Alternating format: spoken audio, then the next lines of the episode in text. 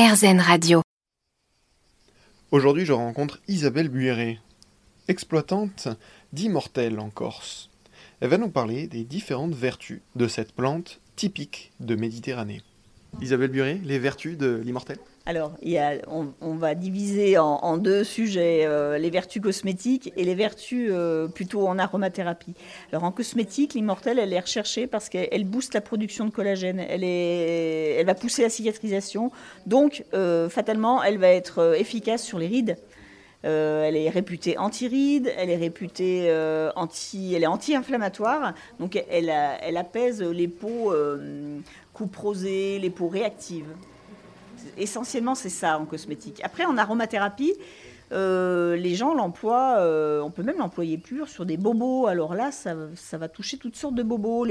On peut l'appliquer sur des courbatures, sur des rhumatismes, même des tendinites.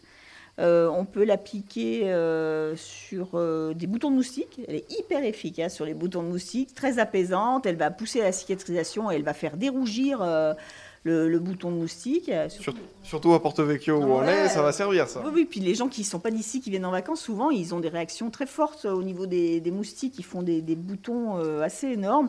L'immortel, justement, ça, va calmer, ça va faire dégonfler et décongestionner et dérougir euh, le bouton. Le bouton de moustique comme le bouton d'acné aussi. Hein. En acné, on peut l'utiliser. En on peut associer même l'immortel au titri, le titri qui va être plus euh, antiseptique et l'immortel qui va être plus euh, apaisante pour les, rougeurs.